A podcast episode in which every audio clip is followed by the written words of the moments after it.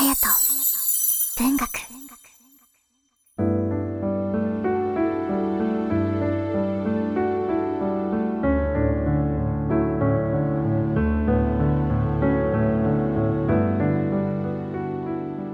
皆さんいかがお過ごしでしょうか？1月15日月曜日の夜です。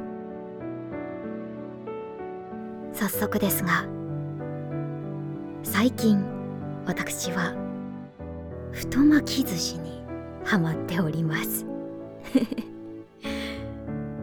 というのもですね、まあ、そもそもお酢が大好きなので白米にお酢をたくさんかけていただくことが多いのですが海苔との相性がとってもいいなというのをこのお正月に改めて気がつきましてお家で実践したら意外にも簡単でたくさん作ってたくさん食べております。まあ基本的には海苔を用意して酢飯をのせてそこにお家にあるお惣菜ですね。作り置きの人参しりしりだったりほうれん草のおひたしだったりとかあとは厚焼き卵を作ってのせて余った天ぷらとか揚げ物を入れて少し雰囲気を変えたいなと思ったら韓国海苔に変えてナムルだったりキムチだったり納豆を入れて上からごま油を塗ってたくさん作っていただいております。これがですね止まらなくて一日に何本も食べてしまっております。もうすぐ恵方巻きの時期もありますからね。それまでに腕を上げて立派な恵方巻きを作れるように太巻きを作れるように頑張っていきたいと思います。皆さんはハマっているものはありますでしょうか？是非ね残り物のおかずとかある場合は太巻き作ってみてはいかがでしょうか？ただハマったら抜け出せません。覚悟して挑戦してみてください。それでは今宵もふーとリラックスできる空間を一緒に作っていきましょう。あやと文学では皆さんのつぶやきでのご参加お待ちしております。X 旧 Twitter などでは「ハッシュタグあやと文学」あやは漢字で色彩の際と書きます。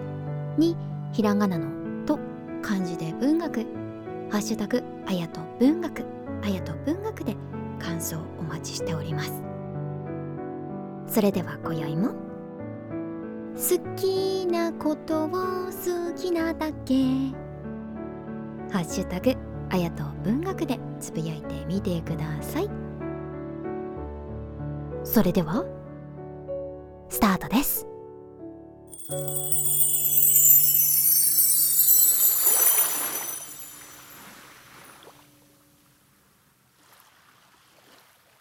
2匹のカエル。新見南吉。緑のカエルと黄色のカエルが畑の真ん中でばったり行き合いました。やあ君は黄色だね。汚い色だ。と緑のカエルが言いました。君は緑だね。君は自分を美しいと思っているのかねと、黄色のカエルが言いました。こんな風に話し合っていると、良いことは起こりません。2匹のカエルは、とうとう喧嘩を始めました。緑のカエルは、黄色のカエルの上に飛びかかっていきました。このカエルは飛びかかるのが得意でありました。黄色のカエルは後足で砂を蹴飛ばしましたので、相手はたびたび目玉から砂を払わねばなりませんでした。するとその時、寒い風が吹いてきました2匹のカエルはもうすぐ冬のやってくることを思い出しました。カエルたちは土の中に潜って寒い冬を越さねばならないのです。春になったらこの喧嘩の勝負をつける。と言って緑のカエルは土に潜りました今言ったことを忘れるな。と言って黄色のカエルも潜り込みました。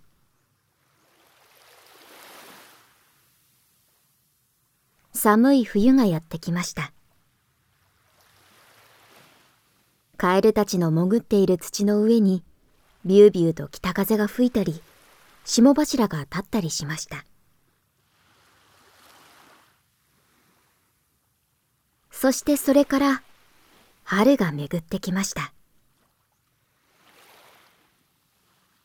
土の中に眠っていたカエルたちは背中の上の土が暖かくなってきたので分かりました。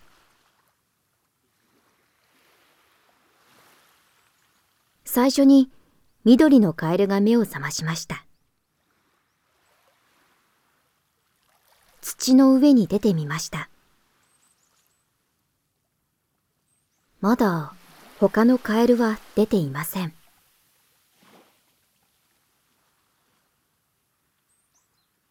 おーいおい起きたまえ。もう春だぞ。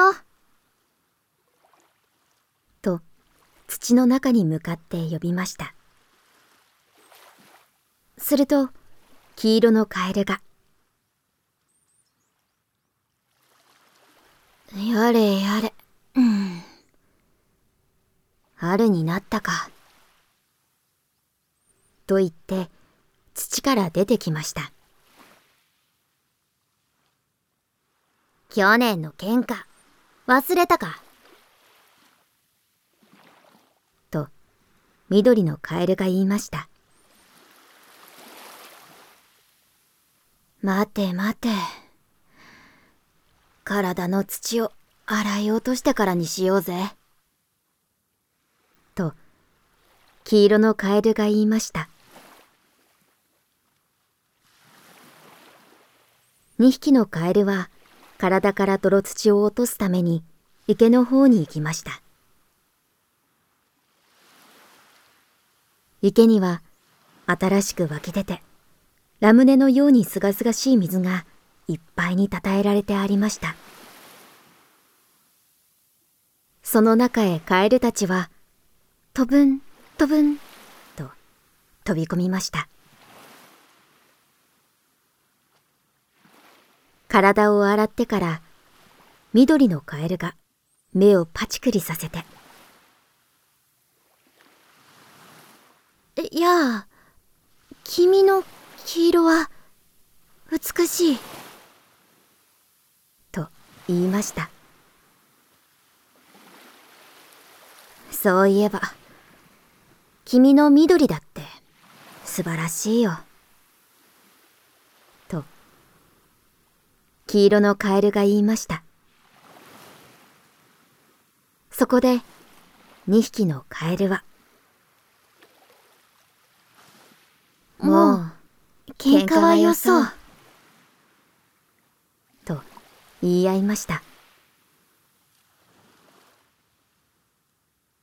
よく眠った後では人間でもカエルでも機嫌が良くなるものであります。2匹のカエル。新見南吉。隼人。文学。第84回あやと文学。